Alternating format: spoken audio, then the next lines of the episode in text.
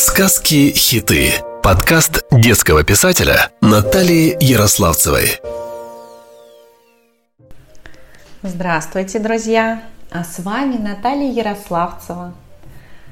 И я детский писатель и хочу рассказать для вас еще одну сказку про Зардона и Страшилка, про бабу Йогу и про то, как там у них дела в их волшебном лесу. А сказка называется «Бой с крысами». В то время как Зардон и Страшилок путешествовали по миру, баба Йога, чтобы не скучать, завела себе котеночка. Котенок был славный, обыкновенненький, серенький, как большинство среднерусских кошек. Имя ему дала Котика. Котика быстро подрастал, и к нему в гости стали приходить другие котята, а те, в свою очередь, приводили своих друзей. Добрая женщина, баба Йога, жалела кошек, любила их и старалась всех накормить и напоить. Хорошее питание и гостеприимство лесной ведуньи так понравились животным, что те попросту у нее поселились – Растущие организмы котят оказались такими прожорливыми, что запас продуктов в закромах Бабы-Йоги стал иссякать. Баба-Йога заказывала рыбу у золотой рыбки. Она присылала каждый день целый невод морской рыбы. В деревне Простоквашино Баба-Йога закупала сметану, молоко, творог. Каждый день приезжал к ее избушке целый фургон, нагруженный бидонами с молочными продуктами – очень устала баба Йога от озорных и вечно голодных котят. Убираться за ними, кормить их, укладывать спать, разнимать постоянные потасовки из-за лакомого кусочка. Лечить их, снимать то с крыши избушки, то с дерева.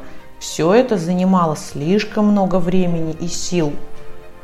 От вечного мяуканья и кошачьих концертов у бабы Йоги стала болеть голова – она перестала нормально высыпаться. Пора с этим добрым делом кончать, решила баба Йога. Буду раздавать котяток всем желающим в хорошие руки. И поможет мне в этом Суховей. Помните, повелитель ветров, брат бабы Йоги, с которым наши друзья Зардон и Страшилок совершили не одно путешествие. А самое главное, это было их первое путешествие, кругосветное, когда они на ковре-самолете оказались в, в далекой Антарктиде, а потом на острове Мадагаскар. Ну, это другая сказка. «Эй, Суховей!» – призвала она брата. Легкий в перемещении, как и все вольные ветры, Суховей в долю секунды оказался возле бабы-йоги. Собрав всех мяукающих созданий, Суховей помчался искать им новые места проживания. О том, что кошки покинули избушку, бабы-йоги узнали вездесущие крысы. С каждым днем их становилось все больше и больше. Крысы портили запасы зерна и муки, подбирались к цыплятам и утятам, щелкали своими хищными зубами при виде бабы-йоги – злобно сверкая маленькими черными глазками. Крысы были очень хитрые. Они не попадались в крысоловки, не ели отравленные приманки, тонко чувствуя яд. Не на шутку испугалась баба Йога. Призвала на помощь своих старых друзей, котов, но и они не могли бороться с нашествием крыс. Кот Базилио совсем разучился ловить мышей – притворялся слепым. Кот Котофеевич был толстый обжора. Ел сметану, довалялся на подушках. Кот Баюн музицировал на гуслях и сказывал сказки. Кот в сапогах хвастал своими подвигами, а кот ученый из Лукоморья проводил лекции на философские темы. Кот Матроскин занимался только своим фермерским хозяйством. Кот Леопольд вел дипломатические переговоры с крысами, призывая их жить дружно. Но крысы никого не боялись и готовились к штурму избушки, где укрылась баба Йога, перепуганная женщина, закрыла наглухо ставни, дверь изнутри подперла метлой, все небольшие щели забила тряпочками, печную заслонку хорошенько закрыла, открывала ее только, чтобы развести огонь в печи. И стала баба Йога думать, как ей спастись. Случайно ее взгляд упал на фотографию страшилка в обнимку с псом Монморенси, его верным другом. Монморенси был небольшого роста фокстерьер, драчун и забияка. Ни одна драка, ни один скандал не обходился без его участия. Он был замечательным крысоловом. Но жил Монморенси в Лондоне. Немыслимо, короткое время Суховей оказался в столице Великобритании и застал Монморенси после очередной драки, в которой он покусал бульдога. Монморенси, не трать свои силы на пустые драки, стал упрашивать пса Суховей. «Помоги нам в борьбе с крысами». «Я к вашим услугам, джентльмен», – обрадовался Монморенси. «Для меня дело чести – помочь милой моему сердцу даме, несравненной бабе йоге». Мне, как крысолову в 33-м поколении, нет большего удовольствия надрать этим препротивнейшим грызунам как следует. Ргав! Расхрабрился Монморенси. Суховей молниеносно доставил знаменитого крысолова в лес к бабе Йоге. Тут увидел Монморенси страшную картину. Сотни крыс – грызут избушку бабы-йоги со всех сторон, пытаясь проникнуть внутрь. Завизжали, запищали крысы, заметив появление собаки.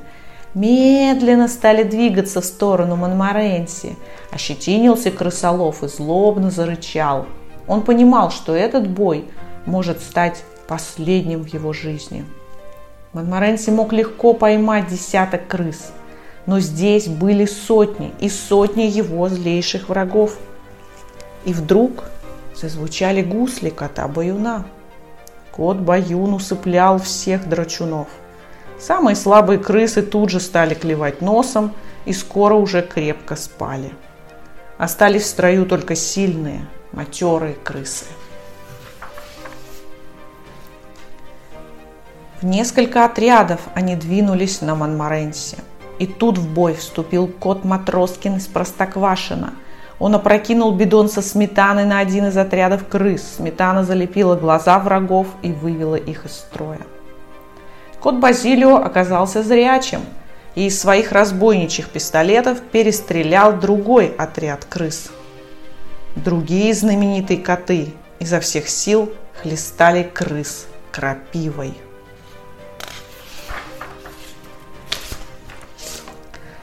Наконец в бой вступил храбрый Монморенси. Страшная была битва, кровавая. Оставшиеся в живых крысы бросились на утек. Их больше уже никто не видел. Никогда не думал Монморенси, что с котами можно не только драться, но и дружить. Эти смелые коты навсегда стали его лучшими друзьями. Еще долго после героической битвы с крысами – они, сидя у костра, вспоминали разыгравшийся бой. Для своих освободителей баба Йога расстелила волшебную скатерть-самобранку и угощала их самыми любимыми блюдами. А сказка эта показывает нам, что порой другом, настоящим другом, может оказаться совсем не тот, на кого думаешь. Да? Правильная же пословица «друг познается в беде».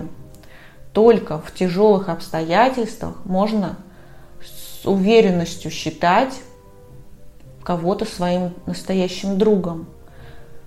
Ведь если он уже не подвел, значит и дальше все будет с ним хорошо. И значит на такого можно положиться. И это, как правило, друзья уже на всю жизнь. А я желаю каждому из вас обрести в своей жизни настоящего друга, может быть, не одного, а может быть, хотя бы одного. Это очень ценно и помогает нам идти по этой жизни легче, веселее, в дружбе, в общих разговорах, в общих поступках, проблемах. Можно столько всего интересного и познавательного узнать для себя. А с вами была ваша Наташа, Наталья Ярославцева, детский писатель. Сказки-хиты. Подкаст детского писателя Натальи Ярославцевой.